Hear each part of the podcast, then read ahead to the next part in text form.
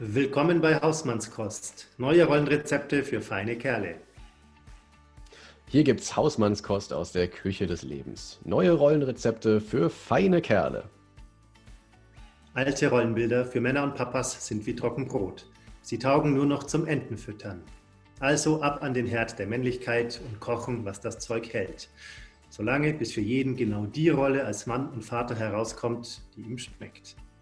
Naja, und weil Kochen, äh, Reden mit Freunden mehr Spaß macht, spielen wir, der Florian und ich, der Sven, die Küchenjungen und laden echte Profis ein.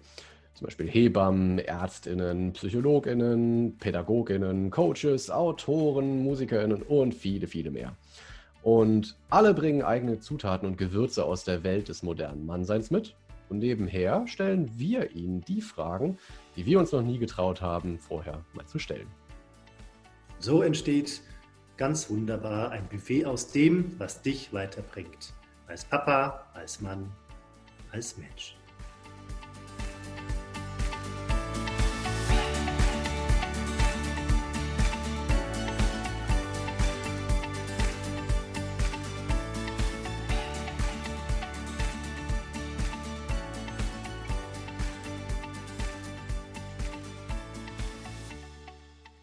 Florian. Hallo Sven. Hi. Da sind wir wieder. Wie schön. Ja, zum zweiten Mal ähm, in unserem Podcast Hausmannskost. Ja, tut, äh, fühlt sich irgendwie äh, richtig und richtig gut an. Ich freue mich sehr. Muss man sich dran gewöhnen. Machen wir auch einfach, finde ich. also an der Stelle, äh, finde ich, äh, sei schon mal gleich erwähnt, ich bin total dankbar wir haben nämlich tatsächlich äh, schon auch Rückmeldungen bekommen, direkt nach der ersten Episode, was ich ja nicht vermutet hätte, dass sie gleich schon so, so ausgiebig gehört wird und sich dann auch noch äh, Leute die Zeit nehmen, äh, uns Feedback zu geben. Also äh, an der Stelle nochmal an alle, die uns Nachrichten geschickt haben. So, äh, von mir ein ganz herzliches Dankeschön. Fand ich super. Kann gerne so weitergehen. Ja, ganz toll. Ich habe mich gefreut. Wir haben ähm, auch ein paar Rückmeldungen bekommen von Leuten, die äh, gesagt haben, sie fanden es interessant und so. Das freut uns sehr. Ein, zwei äh, kritische Punkte wurden auch angesprochen. Ähm, das ist besonders spannend für uns und da freuen wir uns besonders. Also wenn euch was auffällt, wo ihr sagt, das sehen wir anders, wir sind anderer Meinung, dann schreibt uns das. Das ähm, ist genau das Futter, das wir brauchen. Oh ja, danach lechzen wir. Wir wollen Widerspruch. Euer Hass macht uns stark. Nein, das ist ja, das ist ja die größtmögliche Art der, der Zuwendung, finde ich ja super, wenn, wenn Leute sich kritisch auch noch mit uns, mit unseren geistigen Ergüssen hier auseinandersetzen. Finde ich super. Ähm, ja, äh, Check-in, Check-in. Ähm, wie ist es? Wie geht es dir? Wie kommst du rein, Florian? Ich komme ähm, in die neue Woche heute auch. Ein bisschen äh, Trubel ich habe äh, einen kranken Sohn zu Hause, der im nächsten Raum sitzt und sich gerade berieseln lässt. Und ich äh, finde meine Brille nicht. Ich ähm, war gerade ein paar Tage krank und habe mich auf Corona testen lassen und habe kein Corona. Und ich ähm, ja, bin gespannt, was die Woche noch so bringt, aber bin jetzt ganz gut, zumindest, dass wir erstmal ähm, ein schönes Gespräch vor uns haben. Das ist, glaube ich, ein ganz guter Start in diese sonst etwas wild gestartete Woche. Ja, da tun wir uns wirklich was Gutes. Also ähm, ja, ich, ich finde auch, du hast dein Pensum jetzt eigentlich erfüllt für diese Woche. Ab jetzt nur noch rosa Wölkchen. genau. Mhm. Schauen wir mal. Wie ist bei dir, Sven? Wie geht's dir?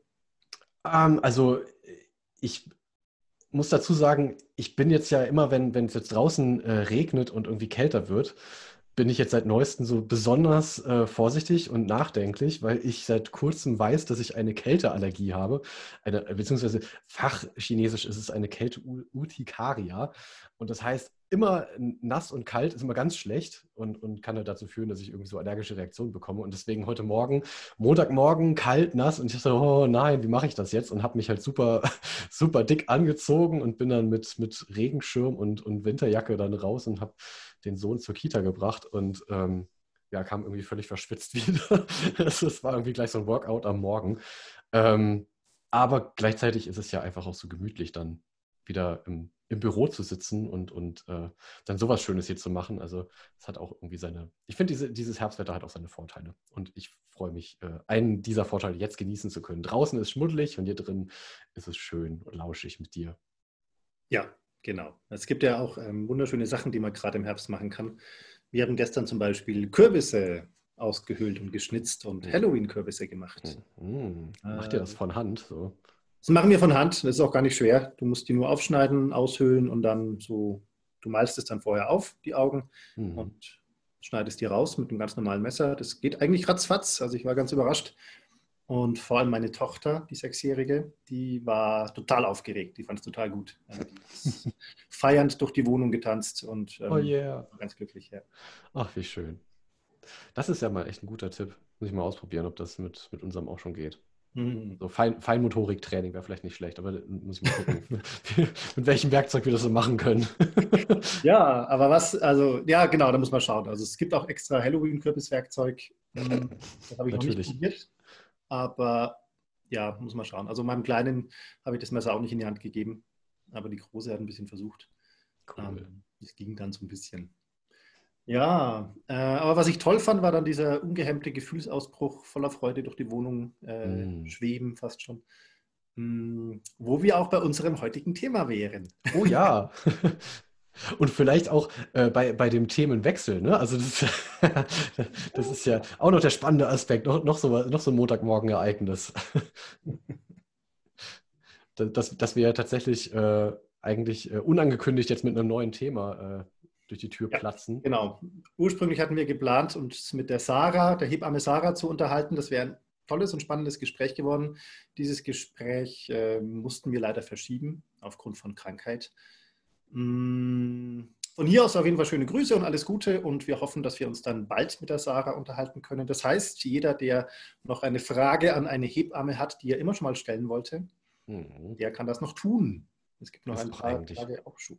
Eigentlich super. Eigentlich super, weil äh, es dürfen gern äh, noch mehr Fragen eintrudeln. Fände ich, fänd ich cool. Wir machen uns ja da sozusagen auch ein bisschen zum, äh, äh, wie, wie, soll ich sagen, zum, jetzt hätte ich fast zum Prügelknaben gesagt. Nee, wir sind die, die Botschafter. Also wenn ihr auch ähm, äh, für euch vielleicht unangenehme Fragen habt, äh, nutzt die, die Gunst der Stunde, denn ihr könnt sie anonym durch uns stellen lassen und dadurch kassieren wir sozusagen die ganze Ladung Scham. Wir sind, schon, wir sind schon wieder beim Thema, merkst du? Das ist so cool. Ja, das, äh, lass, lass, uns das noch ein bisschen, lass uns das noch ein bisschen aufbauschen. Ich finde das prima. Alle schon so, hey, warum geht's denn jetzt? Sag doch mal, komm doch mal auf den Punkt. Das wird un unglaublich spannend dadurch. Wer das Thema als erster errät, der kriegt ein Sternchen. Ja, das das Fleißbienchen. Mhm, genau. Gut angesummt. Ja, Sven, was ist dann unser Thema heute? Ähm, das wollen wir es jetzt schon verraten oder machen wir erst unsere neue Kategorie? Ich finde das ja, eigentlich müsste jetzt erstmal der, der Jingle kommen. Und es ist der Brüller der Woche. Der Brüller der Woche, genau. Ähm, wir haben eine, eine, neue Kategorie, den Brüller der Woche. Der Brüller der Woche ist im Grunde das Aufregende, der Aufreger, der in der letzten Woche passiert ist, als Mann, als Papa, als äh, was auch immer. Ähm, und er kann was ganz Tolles oder auch was äh, Herausforderndes sein. Also jeder von uns wird sich da was überlegen, was quasi zum Brüllen komisch oder zum Brüllen nicht komisch. Sven, was ist denn dein Brüller der Woche? Mein Brüller der Woche ist, äh, stammt tatsächlich von, von meinem wunderbaren Kind. Ähm, dieses äh, herzerwärmende Wesen das gestern tatsächlich äh, beim Autofahren das erste Mal ähm, Kurt gerufen hat, wie man so schön sagt. Ähm, es, äh, es, wurde rückwärts gegessen. Ähm, und war daraufhin aber irgendwie total relaxed und äh, hat es super weggesteckt. Aber wir haben dann kurzerhand die, die geplante Wanderung in einen, einen Spielplatzbesuch umgewandelt. Und jedenfalls habe ich, dann, hab ich dann Tee ausgeschenkt und dachte mir, naja, dann, dann trinkt er jetzt mal ein bisschen warmen Tee. Und er fand das auch total toll, aus der Thermoskanne dann Tee zu kriegen. Und wie wir uns dann so mit unserem Freund, mit dem wir uns getroffen haben, äh, unterhalten haben, kam plötzlich diese Lebensweisheit aus ihm rausgesprudelt, die ich, glaube ich, jetzt für immer in meinem Herzen tragen werde. Und zwar mit todernster Miene steht er da Und wie das halt einfach nur so ein fast Dreijähriger tun kann, so aus vollem Hals über den ganzen Spielplatz ruft er, man muss immer ganz, ganz viel Tee trinken. Und da dachte ich mir, ja, das ist, das ist gleichzeitig zum Schießen, aber dann auch wieder einfach so wahr. Ja. Und das werde ich mir jetzt einfach immer, ich werde mir das, glaube ich, einfach irgendwo auf eine Tasse drucken lassen. Also man muss immer ganz, ganz viel Tee trinken. Äh, es löst einfach alle Probleme, definitiv. Ja, die Kleinen, die sind ja da erstaunlich, äh, erstaunlich klug. Ja. Auch toll, dass der Kleine sich dann von so einem, von so einem ähm, mal kurz übergeben, nicht aus der Bahn werfen lässt, sondern da Wahnsinn, fröhlich auf dem Spielplatz seinen Tee genießen kann. Auf jeden Fall. Jeder von uns würde wahrscheinlich erstmal einen Tag lang ähm, auf verschiedensten Ebenen drüber nachdenken, wie schlimm das jetzt war. Das, oh ja. Und dann noch ins Auto. Oh Gott, oh Gott. Ja, genau. Ja. Mhm. Und Florian, welchen hast du denn mitgebracht? Ja, mein Brüller der Woche, äh, den hat meine Tochter ähm, gebracht, die bald sieben wird. Nächste Woche wird sie sieben. Mhm. Die ähm, macht ganz gern, und das darf sie auch so ein bisschen, äh, ist halt ein Mädchen, sie liebt Nagellack. Und sie hat von der Oma natürlich äh, einen eigenen Nagellack bekommen und mit dem darf sie, äh, darf sie dann selber so ein bisschen ihre Finger lackieren. Ähm, und das hat sie gemacht, irgendwann in der Früh, als sie so ein bisschen unbeobachtet war. Und danach ähm, waren an verschiedenen Stellen in der Wohnung äh, Nagellackspritzer zu Ende. Sie hatte auch hier äh, über ihr Auge hatte sie einen Spritzer Nagellack, der sah aus wie eine, wie eine Kriegsverletzung. äh, und ging erstmal nicht mehr weg. Und am Auge kann man jetzt auch mit Nagellack entfernen nicht wirklich was machen. Mhm. Mm, und ja, die Heizung im Bad hat sie erwischt und äh, mm, noch in der Küche noch ein bisschen was. Ähm, anscheinend spritzt dieser Nagellack, wenn man ihn aufmacht. ja, der ähm, Test wäre bestanden. Bitte? Der Test wäre bestanden. Wäre bestanden, genau. Ja, sie hat auf jeden Fall ähm, das dann gemacht und äh, vor allem meine Frau war nicht so amüsiert drüber. Ich ähm, mhm. fand es, glaube ich, weniger schlimm. Äh, meine Frau hat dann zu ihr gesagt, sie soll es wieder wegmachen. Es war aber dann abends schon, als wir das wirklich gemerkt haben. Und dann war meine Tochter dann kurz danach im Bett und hat geschlafen oder war beim Einschlafen. Und ich habe das dann für sie weggemacht. Ähm, wo ich mir nicht sicher war, ob es richtig war. Ob sie es nicht doch hätte selber machen sollen. Aber meine, mein Gedanke in dem Moment war, ähm, sie ist so stolz, es ist ihr so wichtig, sowas zu machen, was Große machen und es selber machen zu dürfen. Also sie mhm.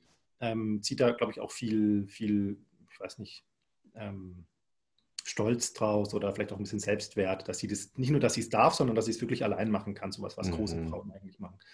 Ähm, deswegen lassen wir sie das auch machen, obwohl das ja eine Frage ist, wie früh Kinder sich schminken müssen eigentlich.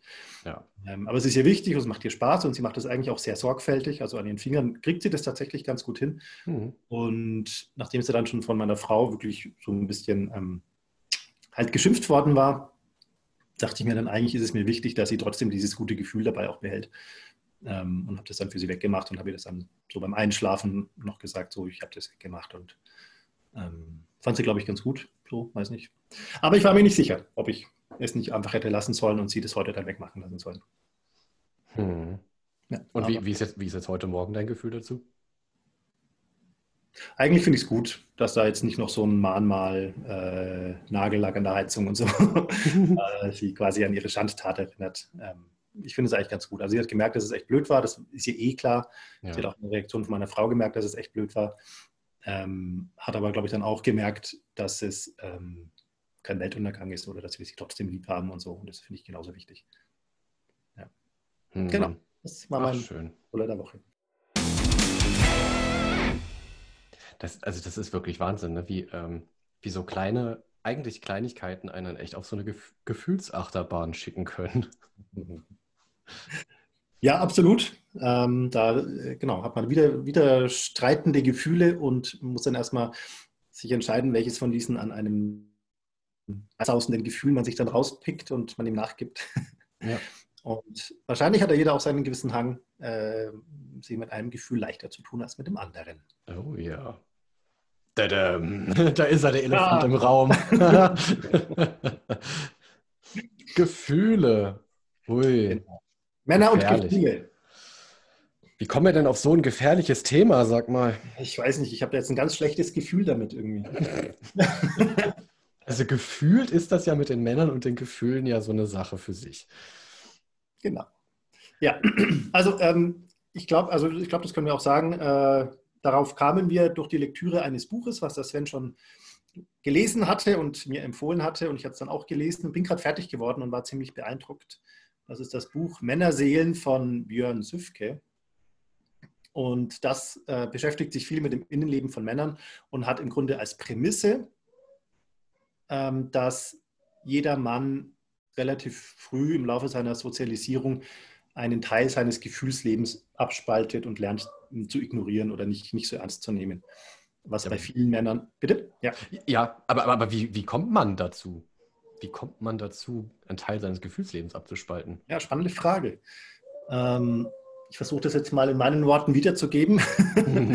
äh, es ist wohl ein ähm, Mechanismus, der bei vielen passiert, bei vielen von uns Männern, dadurch, dass die meisten von uns hier entweder ausschließlich oder zum großen Teil von unseren Müttern erzogen werden oder ähm, äh, äh, auch geprägt werden. Also selbst bei präsenten Vätern ähm, waren ja bei den allermeisten die Väter vielleicht 10, 20, 30 Prozent der Zeit da und vor allem die Mütter da. Mhm. Dadurch quasi ist bei vielen Jungs dieser Mechanismus passiert, dass man auf der Suche danach, wer man als Mann eigentlich ist oder wie man ist, ähm, ein Junge sich nicht als Mann definieren kann, weil nicht genug Männer, männlicher Impuls oder Einfluss da ist, sondern man sich nur als Nicht-Frau definiert. Mhm. Also wenn ich ein Mann sein will, dann muss ich nicht so sein wie ein anderer Mann, sondern wenn ich ein Mann sein will, dann muss ich nicht so sein oder dann sollte ich nicht so sein wie, wie die Frauen, die ich kenne.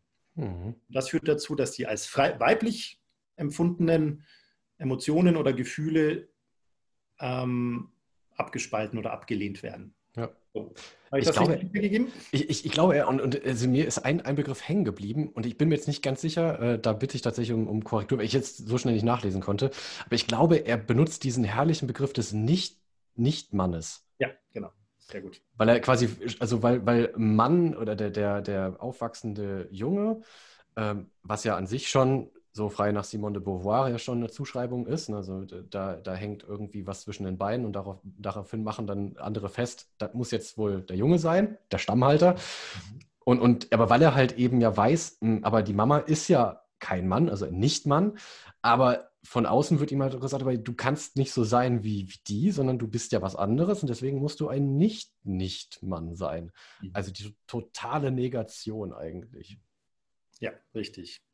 Und als äh, Kind beobachtet man ja, wie sich typischerweise Frauen verhalten und typischerweise Männer verhalten. Und gewisse Emotionen oder Verhaltensweisen, die man als weiblich interpretiert, wie zum Beispiel äh, äh, Zärtlichkeit ähm, oder, oder äh, ich werde gerade abgelenkt. ja. Pascal, der hier stört. genau, es gibt eine ähm, Reihe von als typisch weiblich beobachteten Gefühlen, ähm, wie äh, genau Zärtlichkeit oder ähm, auch Angst, Unsicherheit vielleicht, die im Prinzip überhaupt nicht typisch weiblich sind, aber äh, im, im, Rahmen der Sozialisierung so interpretiert werden. Und das führt dann dazu, dass als Junge man sagt, aha, wenn ich ein Mann sein will, dann sind das die Gefühle, die quasi nicht zu mir passen. Mhm. Ja, ähm, äh, spannend finde ich halt da tatsächlich auch genau diese, diese Ebene ähm, der, also psychologisch betrachtet kann man jetzt ja äh, zwischen vier, fünf, ich glaube, ja, ich glaube so die, die fünf Grundgefühle sind so das, worauf sich viele einigen können.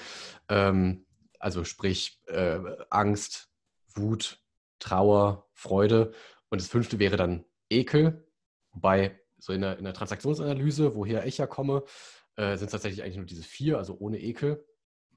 Ähm, und, und äh, das, das mal darauf zu beziehen, finde ich halt auch immer sehr spannend, weil man sich dann fragen kann, okay, ähm, was ist sozusagen, also woran machen wir eigentlich fest, welches Gefühl jetzt weiblich oder männlich ist? Also, also auch gar nicht auf einem Spektrum betrachtet, was ja jetzt äh, eher meine Sichtweise wäre, sondern wirklich so zwei Pole. Okay, das eine, ich, Angst ist doch typisch weiblich und Wut oft meinen die Leute damit Aggression, ist ja eher männlich. So, und, und, da, da wird es dann halt, glaube ich, echt so richtig spannend, weil auch ziemlich verquer. Ja, also es ist äh, spannend, wie das zustande kommt. Ähm, es ist natürlich auch so, also ich glaube, es ist zum Teil einfach so, ein, so ein, quasi so eine Weitergabe über Generationen. Mhm. Äh, also wenn ich als Mann das in der Kindheit irgendwie gelernt habe, dass mein, dass das äh, manche Gefühle nicht männlich sind, dann und das auch nie hinterfragt, dann gebe ich das natürlich genauso auch meinen Kindern weiter, falls ich als Papa überhaupt da bin. Mhm. Ähm, aber es gibt also grundsätzlich ja in der, in der in unserer Gesellschaft, sage ich mal, sehr viele Details, die das auch äh, ähm, verstärken. Mhm. So Sachen, die jeder kennt, ist, was man Jungs manchmal sagt, ein Indianer kennt keinen Schmerz. Oh ja, super, der. Mhm. Oder, oder, oder Männer weinen doch nicht. Ja, das ist einfach, ist doch nicht so schlimm. Genau, genau. Ist doch nicht so schlimm. Stell dich nicht so an, sagt man damit im Endeffekt. Oder im Endeffekt, das, was du da fühlst, das ist eigentlich gar nicht so wichtig. Dass du mhm. dir wehgetan hast oder dass du Angst hast oder so, ist nicht so wichtig. Mhm. Wenn du ein Mann sein willst, dann musst du das ignorieren und trotzdem damit zurechtkommen. Ja. Ja. ja, jetzt ist ja das Problem tatsächlich mit dieser, mit dieser Sozialisation. Wir kommen ihr ja eigentlich nicht so wirklich, wir, wir können ihr ja nicht entkommen. Nee.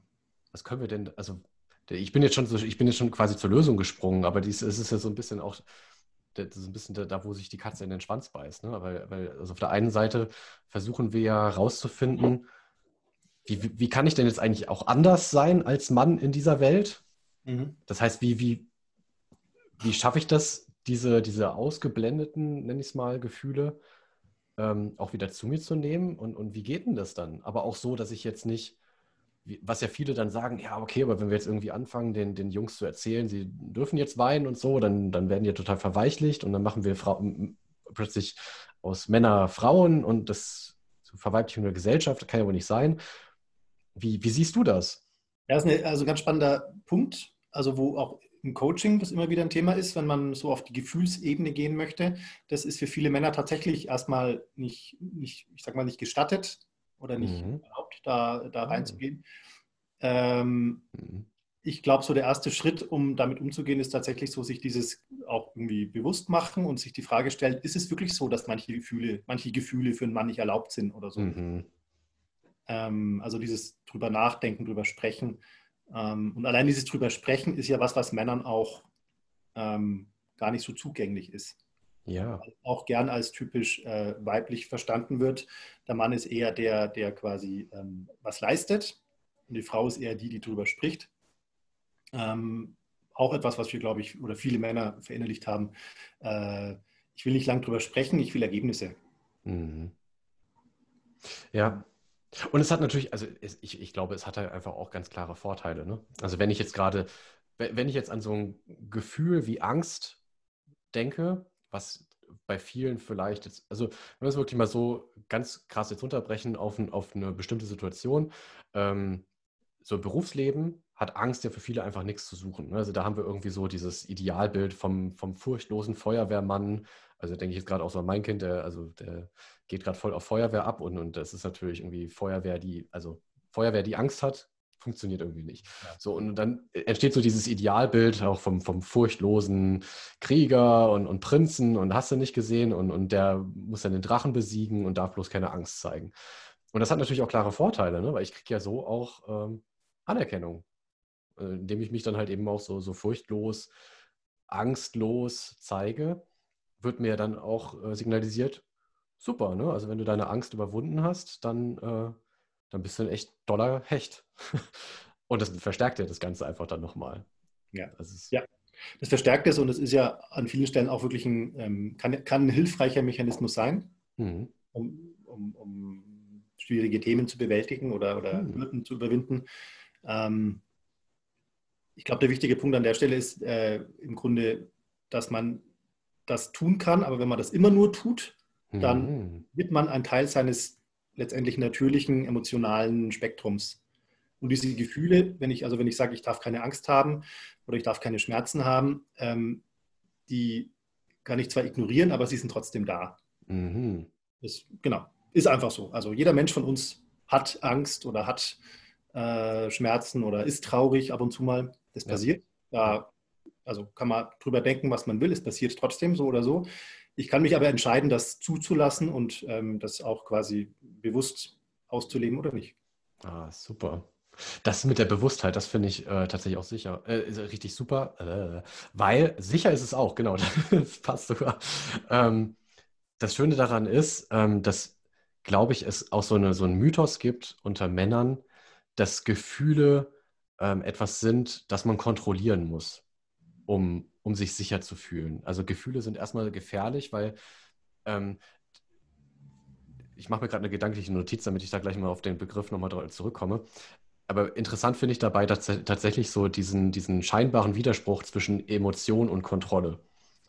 Und dass Bewusstheit eigentlich heißt, ähm, ein, ein, wie ich jetzt als, als Transaktionsanalytiker sagen würde, ähm, einen autonomen Umgang mit meinem Denken, Fühlen und Verhalten zu haben. Also tatsächlich im Hier und Jetzt entscheiden zu können, was ist angemessen, was ist, ähm, welche, welches Bedürfnis steht für mich dahinter und, und was sozusagen meine, meine ähm, erwachsene Reaktion auf was, auf, auf was, was von außen kommt und was in mir auslöst und dann auch äh, eben diese Gefühle auch zu mir zu nehmen. Also wie du sagst, ne, die, mir die Erlaubnis zu geben, dass das jetzt dran ist, dass jetzt zum Beispiel verflixt nochmal, es völlig in Ordnung ist, dass ich mal traurig bin, wenn mir was Schlimmes passiert. Mhm. Das darf ich auch als Mann. Und das ist, und da eigentlich so das mit der, mit der Kontrolle sich plötzlich auflösen kann, mit dieser Erlaubnis, dass diese Gefühle zu mir gehören. Mhm. Ja, ich finde, ähm, wo man das ganz gut beobachten kann, ist, ähm, wenn man das mal erlebt, es gibt manchmal, also Männer, die das gut können oder die das sehr reflektiert sind, mhm. wenn man in einer, in, einer, in einer, Gruppensituation oder sogar bei einer Bühnensituation einen Mann erlebt, der sehr, sehr eins ist mit seinen Gefühlen und auch diese als unmännlich empfundenen Gefühle quasi akzeptiert und leben kann mhm. und zum Beispiel vor einer Gruppe stehen kann und Trauer zeigen kann oder Schwäche zeigen kann. Ja. Ähm, das fühlt sich letztendlich, wenn man das erlebt, unglaublich stark an. Also das ist ein ganz, ganz, ganz spannender ähm, Mechanismus irgendwie. Äh, ich, ich kann vor anderen Schwäche zeigen und dadurch komme ich bei den anderen stark rüber. Das, ich, ich glaube tatsächlich, das ist, also das ist wirklich so, das ist für mich etwas, woran ich ganz, wovon ich absolut überzeugt bin. Diesen Satz, den du gerade gesagt hast, dass Gefühle, die offen gelebt und gezeigt werden, dass die als Stärke wahrgenommen werden. Ich, also ich bin felsenfest davon überzeugt, es wird uns schwerfallen, jemanden zu finden, der das nicht unterschreibt. Das klingt nach, also das ist so ein typischer ähm, Satz, da, wo, wo Leute im ersten Moment sagen, ja, aber das ist so eine Plattitüde, aber gleichzeitig die, die darin liegende tiefe Wahrheit tatsächlich auch erkennen für sich. Und die Schwierigkeit daran ist dann tatsächlich, von diesem allgemein dahin postulierten Postkartensatz zu meinen eigenen Gefühlen zu kommen. Und ich, das, das ist tatsächlich etwas, was man, was man lernen muss, aber halt auch lernen kann. Und das kann man immer lernen. Das finde ich halt das Geniale. Diese Gefühle, also Gefühle sind ja immer da. Das heißt, ich habe immer, immer, immer, immer genau diese Möglichkeit, auch den Umgang mit ihnen zu lernen. Ähm, also ich bin bei vielen total bei dir, aber eine Sache widerspreche ich dir tatsächlich, Sven. Hau rein. Wenn ich es richtig verstanden habe, hast du ja gerade gesagt, dass es schwierig wäre, jemanden zu finden, der das nicht, ähm, der das nicht auch so sieht, dieses äh, quasi Stärke zeigen durch, durch innere Schwäche anerkennen. Mhm. Äh, ich glaube, es gibt ganz viele, die dem widersprechen würden, wenn sie es so hören. Ich glaube, für viele ist das, ein, ähm, ist das unlogisch. Die Frage, die Frage für mich ist tatsächlich, ja, ich, also ich verstehe genau, woher der Widerspruch kommt. Die Frage ist tatsächlich, ist es eine, ist es eine instinktive Abwehrreaktion, die was mit diesen ausgeblendeten Gefühlen zu tun hat? Also etwas, was nicht sein darf, weil ja sonst mein Weltbild nicht funktioniert? Oder, oder ist es tatsächlich etwas, und das ist das, was ich meine. Klar, natürlich kommt im ersten Moment diese Abwehrreaktion, die sagt, oh Gott, oh Gott, nein, das darf nicht sein. Aber ich glaube tatsächlich, dass jeder Mensch tief in sich drin spüren wird, dass genau das so ist. Die Frage ist, sieht er für sich selbst auch die Möglichkeit, so stark zu sein? Und ich sage jetzt mal wirklich er, ganz bewusst er. Mhm. Das ist eine richtig spannende Frage. Also wahrscheinlich müssten wir irgendwann eines Tages, wenn wir ganz mutig sind, in diesem Podcast jemanden einladen, der aus einer Szene kommt, wo dieses mhm. männliche und so ein bisschen gefühlsnegierende aktiv gelebt wird. Ja. Was den Chef von den Hells Angels oder so. ah, da seid ihr mal nicht, also da seid ihr mal nicht so sicher. Das, das sind, glaube ich, ja. die echten Softies. Oh, jetzt lebe ich gefährlich. Ja. Es war nicht so gemeint, ihr seid, ihr seid, die, krassen, ihr seid die krassen Typen. Ähm, aber was ja auch dazu gehört, und das hast du ja auch am Anfang gesagt, da, ich glaube, das, das, das, da können wir jetzt mal vielleicht ein bisschen drauf eingehen, weil es ist ja auch so ein bisschen Lernen am Beispiel.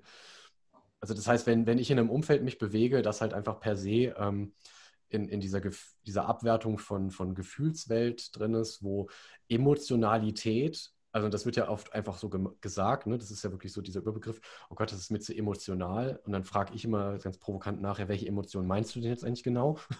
ähm, aber wo das einfach nicht stattfinden darf. Und das heißt, um, ähm, um dahin zu kommen, das zu lernen, glaube ich, braucht es aber auch irgendwie ein wohlwollendes Umfeld, das das auch ähm, möglich macht und, und ein Stück weit vielleicht auch befördert. Sonst ist es schon echt ein harter Kampf.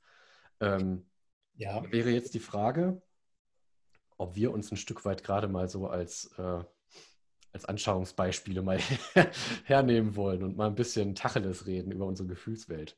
Ja, ich glaube, das ist eine ganz gute Idee, weil, äh, was du gerade gesagt hast, dass das Umfeld es begünstigt. Ich glaube, also stimmt, aber ich glaube, man kann dieses Umfeld auch ein bisschen beeinflussen und schaffen, indem man selber den ersten Schritt macht. Oh ja.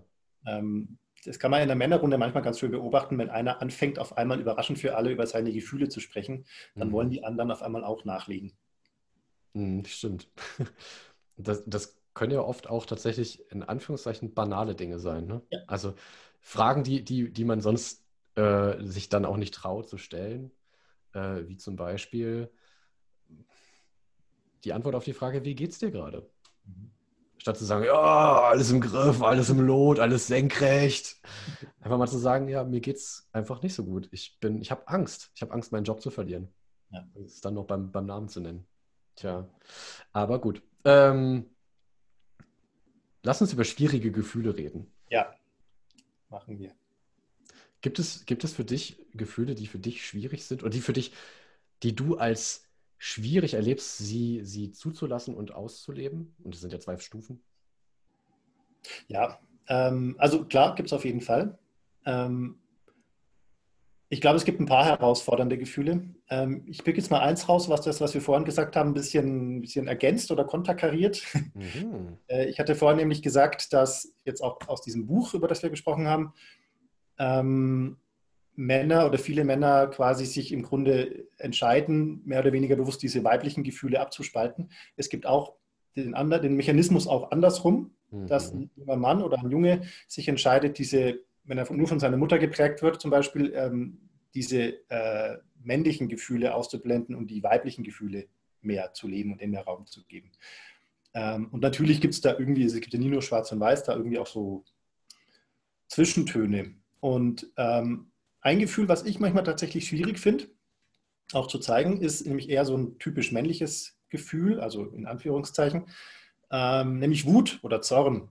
Mhm. Ähm, das kann in einem banalen Setting passieren, also mit ein paar Freunden da sitzen und einer macht irgendwas, was mich stört oder was mich ein bisschen, bisschen zornig macht. Ähm, dann finde ich das sehr herausfordernd, das wirklich zu zeigen.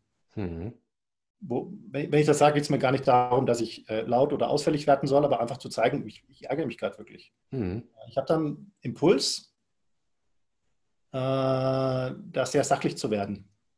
Also auch mit dem, was ich sage. Also äh, nicht zu sagen, du, das ärgert mich, sondern gleich zu sagen, äh, keine Ahnung, nach einer Lösung zu suchen oder mhm. anzubieten oder so. Ja. Aber dieses Gefühl, quasi so schnell zu umschiffen und das hinter sich zu lassen, gar nicht da irgendwie, das gar nicht in den Raum lassen, sondern außen vor zu lassen. Mhm. Ähm. Ist, es, ist es okay, wenn ich frage, was, was, was macht die Wut so gefährlich für dich?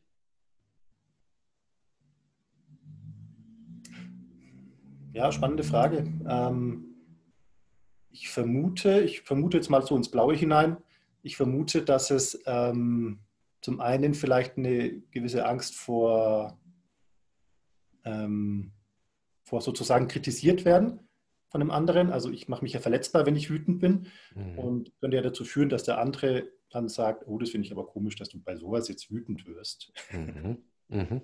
Ähm, gleichzeitig aber auch, glaube ich, wenn ich die Wut, wenn ich da zu viel Raum gebe, dass ich auch Angst habe, ähm, dem, dem, ich sag mal, dem Zerstörerischen der Wut zu viel Raum zu geben. Ja. Ich möchte ja auch gerade wenn es ein Freund ist, dem nicht zu nahe treten. Mhm. Zu, also dem nicht irgendwie nicht blöd zu dem sein. Ja. Ähm, ja. Ja, die, die, die Abgrenzung, die in der Wut steckt, ne? die dann, äh, also wo, ja, also ich, diese, diese Angst vor dem, also ich versuche es jetzt mal so zu paraphrasieren, so wie ich das für mich jetzt verstanden habe, ist es schon auch ein Stück weit die, die Angst, die Beziehung zu beschädigen, mhm. dadurch, dass du ganz klar sagst, hey, Moment mal, da bist du gerade über meine Grenze gelatscht. Mhm. Ja, aber ich glaube, jetzt, wenn ich drüber nachdenke, ich glaube, ganz ist ein bisschen pauschal, aber ganz pauschal geht es, glaube ich, primär darum, Angst davor, so ein bisschen zu viel von mir zu zeigen. Mm. Oh, okay. Also immer so alles entspannt zu lassen, wie es zwischen, zwischen Männern ja oft auch ist. So, wir sind, ey, wir sind Kumpels und äh, wir gehen Bierchen trinken. Mhm, genau, einfach entspannt sein. Ähm, es fühlt sich wie ein sehr großer Schritt an, das dann quasi damit reinzunehmen. Ja, klar, ich meine, das muss ja eine, eine Beziehung auch erstmal aushalten können, ne? dass man, äh, dass man, dass Wut dann auch Platz hat. Also ich meine jetzt gerade auch in, also das ist ja auch paradox eigentlich, ne? dass in einer Männerbeziehung Wut irgendwie schwierig ist. Ja, ja paradox, absolut, ja. Mhm.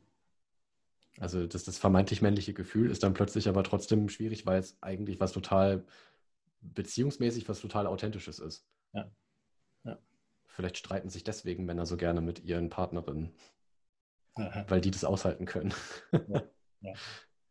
ja. Nee, weil die Partnerinnen ja oft die sind, die emotional am nächsten dran sind am Mann mhm. und ja auch äh, im Endeffekt so das emotionale Erleben des Mannes erweitern also mit der Partnerin kann ich am emotionalsten sein. Da kann ich es ein bisschen mehr, als ich es vielleicht mit meinem Kumpels kann, ähm, ja.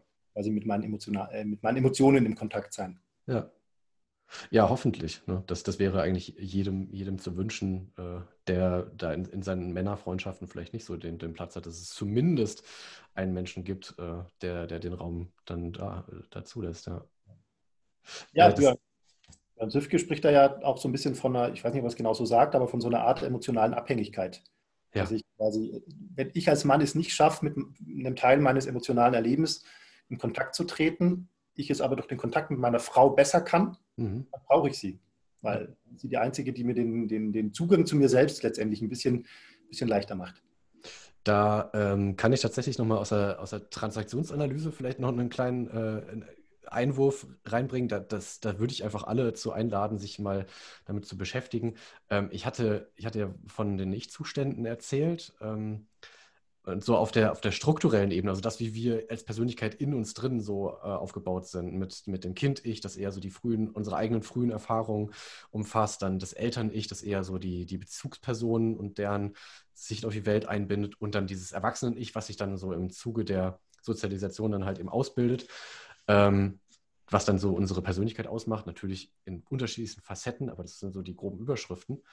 Und wenn wir in Beziehung sind, dann hat ja, unser, hat ja unsere Partnerin, unser Partner auch diese verschiedenen Ich-Zustände zur Verfügung. Wenn in einer Beziehung jemand ähm, nicht alle Ich-Zustände vollständig gut besetzen kann, dann kommt es äh, zu einer, oder kann es, kann es, das ist wichtig, ähm, zu einer sogenannten Symbiose kommen. Und der Begriff leuchtet sofort ein. Das heißt, wie bei einer symbiotischen Beziehung zwischen einem, einem zum Beispiel jetzt einen, das ist echt blöd jetzt von Menschen jetzt auf die, auf die äh, Pflanzenwelt zu kommen, aber zwischen Beispiel Pilzen und Bäumen gibt es ja auch eine symbiotische ähm, Lebensform. Das heißt, das, der eine macht das, was der andere nicht kann und die halten sich so gegenseitig am Leben. Und genauso funktioniert es eben auch bei den, zum Beispiel beim, beim Gefühlsleben, dass halt manchmal in Beziehungen ähm, der Partner, die Partnerin Anteile der Persönlichkeit der anderen Person übernimmt, die die andere Person halt so nicht vollständig besetzen kann. Und das schafft genau diese Abhängigkeit.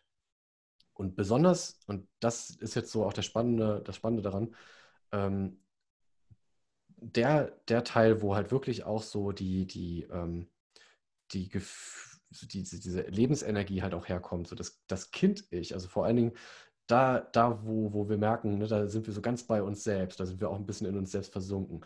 Wenn das schwierig ist und das von der anderen Person sozusagen eher ersetzt wird, dann ist es, dann steckt da aber auch was, was ganz Überlebenswichtiges drin. Und deswegen ist es für manche Männer auch so verdammt schwierig, ähm, sich dann aus einer Beziehung zu lösen, weil sie halt genau wissen, was sie, also instinktiv eigentlich wissen, was sie zu verlieren haben. weil da plötzlich was wegfällt, was ihnen eigentlich so ihr emotionales Überleben sichert. Und das ist, das ist wirklich, ähm, und da steckt wiederum, das ist, und das meine ich mit dieser, ähm, mit dieser Paradoxie, dass halt manche Männer der Überzeugung sind, dass das Emotionen irgendwie kontrolliert werden müssen. Aber dass sie halt genau diese Kontrolle eigentlich an der Stelle aufgeben, wo sie sich zum Beispiel in Beziehungen begeben, die ihnen das ersetzen. Völliger, also da, da, das ist der Max, die maximale Aufgabe von Selbstkontrolle, indem ich nicht mein, mein, mein Gefühlsleben zu mir nehme zu, und wirklich so als Teil meiner selbst akzeptiere. Im vollen Umfang. Da steckt dieser große männliche Widerspruch drin. Ähm, natürlich auch eine große Chance, eine große Goldgrube, äh, ähm, unabhängiger zu werden oder freier zu werden oder ähm, auch mit sich mehr im Reinen zu sein, indem man Gefühle, die man ja hat, anschaut, selbst oder mit einem Coach oder auch einem Therapeuten, wenn man das möchte, ja. um, um dadurch auch unabhängiger seinem Partner gegenüber zu werden. Ja, und die Beziehung dadurch auch reicher zu machen. Das ist ja das andere an, an, so, einer, an so einer gegenseitigen Abhängigkeit. Es, es sind ja nicht beide in vollem Umfang zugegen in der Beziehung. Nicht, nicht beide voll anwesend. Und das ist doch wirklich schade. Wie cool das ist, wenn, wenn, wenn da zwei oder auch von mir aus mehr Menschen in einer Beziehung zusammenkommen, die einfach alle voll und ganz da sind. Das ist doch fantastisch, weil jeder für sich genommen dann einfach die Beziehung nochmal bereichern kann, anstatt dass irgendwas ersetzt werden muss, was gar nicht so wirklich meins ist. Das ist ja noch das andere. Ne, dann, dann übernimmt jemand anders mein Gefühlsleben für mich und versucht es zu interpretieren und da auf meine Bedürfnisse einzugehen, die ich selber nicht, nicht äußern will oder kann. Aber das schafft ja auch wieder ähm, so Konfliktpotenzial, weil so ganz ich ist das ja dann doch wieder nicht. Was, glaube ich, auch viele instinktiv spüren, dass sie gar nicht so wirklich wahrgenommen werden. Ja. Mhm. Das ist kein schönes Gefühl, wenn man das spürt. genau. so, Sven. Mhm denn bei dir? Welche Gefühle fallen dir denn schwer? Ähm, bei der Wut bin ich voll dabei. Mhm. Ähm, ich hatte ja, glaube ich, schon mal erwähnt, dass ich halt so als der, als der mittlere von dreien eher so in diese Diplomatenrolle so reingewachsen bin. Und das ist total witzig. Ich trage heute meinen Wutpulli. das ähm, war tatsächlich so ein, ein Ergebnis aus meiner Auseinandersetzung mit, mit meinem Gefühlsleben. Mir ging das tatsächlich auch ganz lange Zeit so und es tut es auch bis heute dass ich auch diese Angst vor der blinden Wut hatte, vor der Zerstörungskraft. Wenn ich an, wenn ich so ein inneres Bild von meiner Wut gezeichnet habe, dann war das eine, eine dann war das eine brennende Hütte im Wald und der ganze Wald darum stand in Flammen. Also es war wirklich so ein Inferno, totale Zerstörung. Und das ist natürlich völlig unrealistisch. Ähm, und dann bin ich halt so auf eine Entdeckungsreise gegangen und kam dann irgendwie so an den Punkt, dass ich gesagt habe, irgendwie die Wut, die, die liegt irgendwo im Keller in so einer alten Kiste. Und ich habe das Gefühl, das ist eigentlich eine Ritterrüstung. Müsste das sein. Das war dann auch wieder so ein Idealbild. Mensch, eigentlich muss doch meine Wut auch sowas für mich tun. Die muss doch irgendwie auch mich abhärten gegen das da draußen. Dann muss ich doch irgendwie Grenzen setzen. Und das hat doch was damit zu tun, dass man auf den Tisch haut. Und dann bin ich halt äh, in, in so einer, einer äh, Selbsterfahrungseinheit, also quasi so eine Therapiesitzung in meiner Ausbildung, ähm, mit meinem Mentor halt so da rangegangen und, und ähm, diese, habe dieses Bild so weiterverfolgt und irgendwann ging es so, so rapzapp, da war die Kiste offen und was kam raus? So ein, so ein gemütlicher Pulli, den ich irgendwie da irgendwann mal reingelegt habe ähm, und so ein Stück weit vergessen hatte, dass der mir eigentlich total gut passt und dass ich den ganz gemütlich finde und dass der aber halt eben auch diese Schutzfunktion hat, weil ich mich einfach wohl damit fühle. Und, und das, da, das, war, das war wirklich der Moment, wo es bei mir wo diese Erlaubnis so gewachsen ist, dass ich, dass das, ähm, dass diese, dass diese Wut zu mir gehört und dass sie, dass sie halt meine ist. Also dass es nicht irgendwie ähm, was ist, was mir andere erzählen, was sie ist, sondern dass ich sie halt einfach ganz, also ich kann sie anziehen, ich kann in diesen Wutpulli reinschlüpfen und ähm, mich darin wohlfühlen. Und, und, das, und Wut ist nicht immer angenehm und so, aber es ist trotzdem ein Teil von mir und mich äh, das einfach ganz natürlich zu mir zu nehmen und mich und sie auch an mich ranzulassen, ähm, tut mir gut. Mhm. Aber das war, ja, aber trotzdem ist es nach wie vor schwierig. Ich finde, ähm, Wut ist, ist, kann auch super ähm, unbequem sein. super unbequem. Also genau das, was du auch beschreibst. In, in sozialen Situationen, wo ich ähm, Angst habe, Beziehungen zu belasten, dadurch, dass ich einfach klar sage, nee, will ich nicht. Ähm, ich brauche es anders. Und mir ist gerade eigentlich tatsächlich jetzt gerade nicht wichtig, wie es dir damit geht, sondern gerade ist eigentlich wichtig, wie es mir damit geht. Super schwierig. Und noch schwieriger, das ist der andere Aspekt, wenn Leute mir gegenüber Wut zeigen. Mhm. Ganz schwierig. Ja. Also in so eine, dann in die Rolle reinzukommen, okay, aber ich bin trotzdem der, der erwachsene Sven, der auf gleich auf Augenhöhe jetzt darauf reagiert und ganz klar sagt, wo meine Grenze ist. Mhm. Boah, das ist, also neben dem, meine eigene Wut zu zeigen, finde ich, auf Wut anderer zu reagieren, ist echt eine riesige Herausforderung. Mhm. Jetzt haben wir ja, ich glaube, es ist einigermaßen klar geworden, dass wir ja das irgendwie ganz gut finden, sich mit seinen Gefühlen mhm. zu beschäftigen und das auch zuzulassen. Jetzt kann ja der geneigte Hörer oder die geneigte Hörerin sich schon die Frage stellen, was soll denn daran gut sein, meine Wut zuzulassen? Mhm. Was hat denn die Wut Gutes? Also äh, Punkt eins, das Thema mit der Abgrenzung. Das wird jetzt ganz oft gesagt. Und Abgrenzung meint ja wirklich, meine Bedürfnisse sind wichtig. Ja. Eine Beziehung ist ein Geben und Nehmen auf beiden Seiten. Auf Augenhöhe muss sie stattfinden. Wenn wir unter Erwachsenen Beziehungen pflegen, dann ist Wut das Mittel der Wahl, wenn es darum geht, Grenzen abzustecken. Zu sagen, da bist du jetzt in meinen Tanzbereich reingetreten. Und ich zeige dir jetzt, wo der endet, wo der aufhört. Und das ist eine ganz wichtige Funktion der Wut, was Kinder schon ganz toll können und lernen, wenn sie nämlich in der Autonomiephase sind. Also sprich so zwischen zwei und drei anfangen, das Wort Nein, das ihnen ganz oft gesagt wurde, plötzlich gegen uns zu verwenden. und ja, da ist nämlich dann die Frage, wer bin ich und wer bist du? Und diese Grenze auszuloten, das funktioniert über das Wörtchen Nein und ich will nicht. Das ist, finde ich, eine, eine ganz wichtige Funktion der Wut. Ja. ja. Was, was, was tut die Wut für dich? Ähm, also, also grundsätzlich ist sie ja, das hast du im Grunde gerade mit anderen Worten schon gesagt, ja so ein, so ein, so ein, so ein wie sagt man denn, so, ein, so eine Anzeige, dass da gerade was passiert, was mir nicht, nicht passt oder was, genau, was mir zu nahe wo jemand mir zu nahe tritt mit mhm. irgendwas. Mhm. Ähm, also mein, mein, mein Körper oder mein emotionales Gerüst oder so will mir da ja zeigen, aha, da ist was, was ich blöd finde.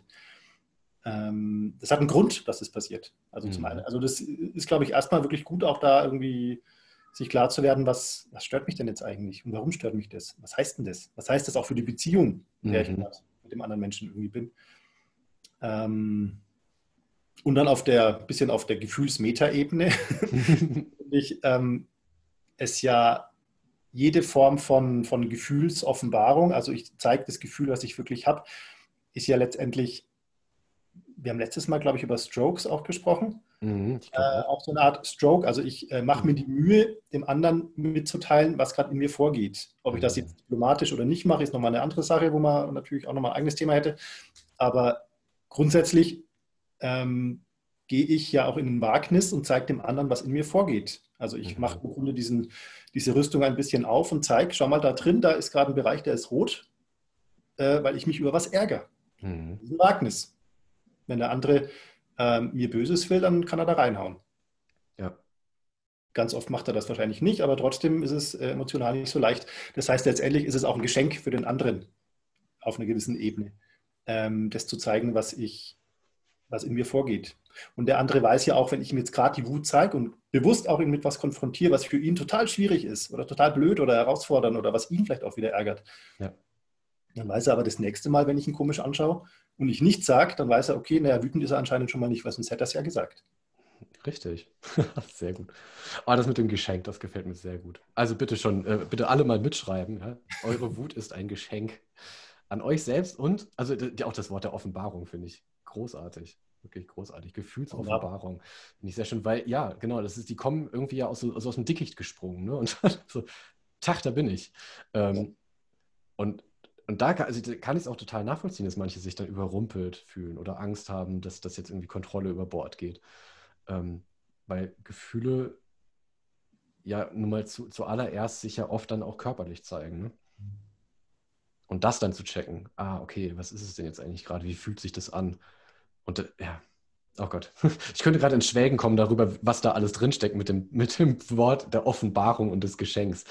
Ähm, es, was, was mir gerade noch einfiel, weil eben weil du auch die Strokes erwähnt hast, ist nochmal ja. wichtig zu sagen, dass ähm, Strokes, da ist dieser englische Begriff einfach so schön, gleichzeitig Streicheleinheiten bedeutet, aber halt eben eventuell auch Schläge. Also auch negative Strokes sind Arten der Zuwendung. Ähm, und wenn ich das eine nicht haben kann, dann nehme ich halt zumindest das andere. Und ähm, in, jeder, in jeder Hinsicht sind die, erfüllen die den Zweck der, der Beziehungspflege, äh, sagen wir mal so. Und das ist, äh, glaube ich, auch die wichtige Botschaft dahinter. Richtig. Ähm, ein Punkt, genau, ein Punkt fiel mir gerade noch zur Wut ein. Wir, wir, reiten gerade sehr viel auf der Wut rum, aber ich, das, äh, ich meine, wir haben ja gesagt, wir, wir reden über uns. Ne? Wer, wenn jemand was anderes fühlt, ist das ja seine Sache. Ähm, äh, was ich sehr cool fand, ich habe ähm, letzt, dieses Jahr, Gott, ja stimmt, Lockdown war dieses Jahr, ähm, habe ich ein, ein Modell äh, kennengelernt, auch aus der Transaktionsanalyse. Das ist tatsächlich schon äh, boah, sehr alt, über 20 Jahre, ja, genau. Ähm, und zwar von, von Carlo Moiso, der, der Feeling Loop, also der, der Gefühlszirkel, so frei übersetzt.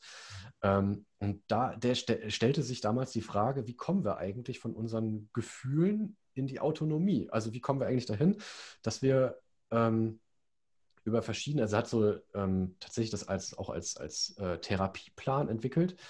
Ähm, das heißt, ich kann irgendwie an jeder Stelle einklinken und mich fragen, okay, welches Gefühl steckt dahinter, aber wo will das Gefühl auch hin und wie kann ich dann dahin kommen, dass ich äh, eben so einen selbst, selbstbewussten, im besten Sinne des Wortes, Umgang damit finde.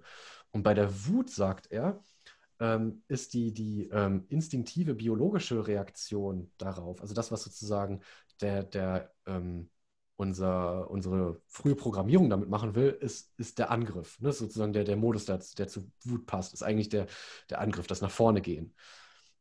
Und was ist, und dann fragt er, was, was ist das soziale Anliegen dahinter? Und sagt dann, das ist Änderung. Also wenn, wenn Wut da ist und wir in diesen Angriffsmodus gehen, dann wollen wir etwas an der Situation ändern. Und das heißt, diese, dieses soziale Anliegen heißt halt auch, das ist mein Wunsch an die andere Person, an das andere Gegenüber, dass sich diese Person ändert. Also wir adressieren ein eigenes Bedürfnis jemand anderes gegenüber, ganz schlicht gesagt. Mhm. Das natürlich mehr oder weniger, also mit unterschiedlichen Stufen der Vehemenz.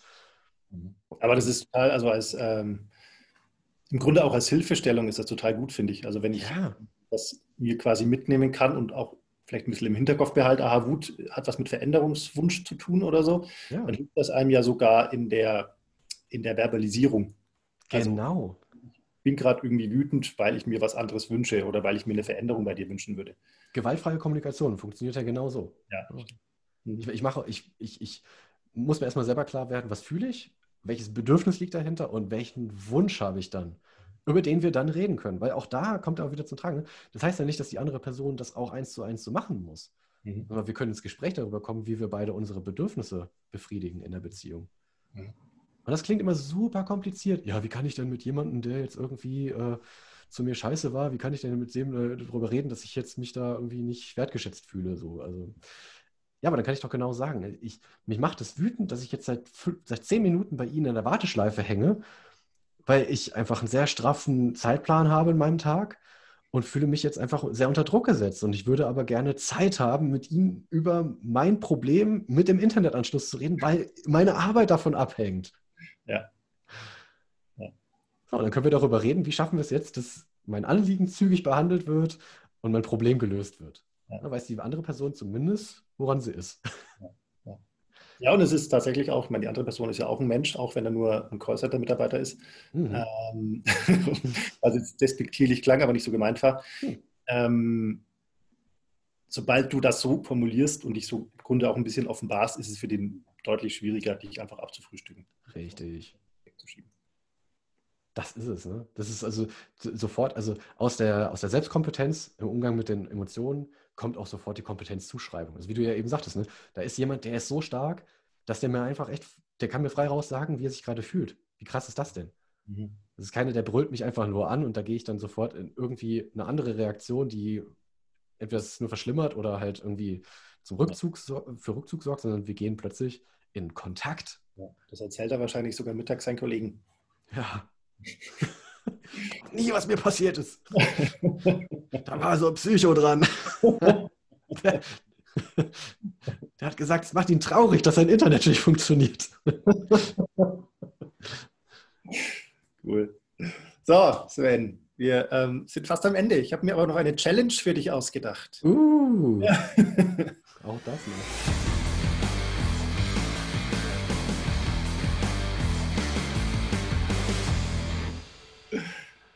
Die Challenge. Ähm, wir machen das manchmal, dass wir uns Herausforderungen für den anderen überlegen. Ähm, die heutige Challenge lautet folgendermaßen. Stell dir vor, Sven, du kriegst eine E-Mail vom Stadtrat in der Stadt, in der du wohnst. Du. Und in dieser E-Mail steht drin, lieber Sven oder sehr geehrter Herr Golob, wir möchten gerne etwas dafür tun, dass Männer ihr volles Gefühlsspektrum besser in den Blick bekommen und akzeptieren. Welche Idee hätten Sie denn, was wir unternehmen sollten? Was wäre oh, wow. also, liebe Stadt Schwäbisch Gmünd, ich freue mich sehr, dass mein Wunsch ans Universum endlich in Erfüllung geht und mir diese Chance auf dem Silberblättrand hier präsentiert wird.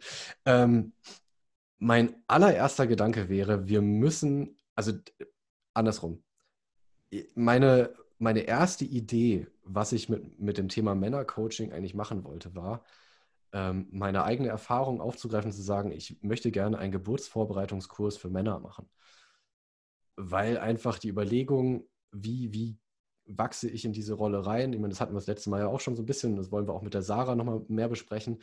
Ähm, es gehören einfach mindestens zwei zu diesem Thema Kind zeugen und in die Welt bringen und es großziehen.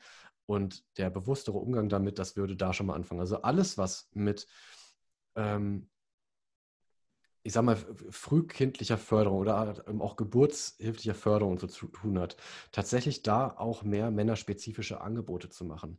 Und zwar niederschwellig. Die Männer gehen mittlerweile, und das, das finde ich auch klasse, auch vermehrt mit dann zu den Frauenarztterminen zum Beispiel.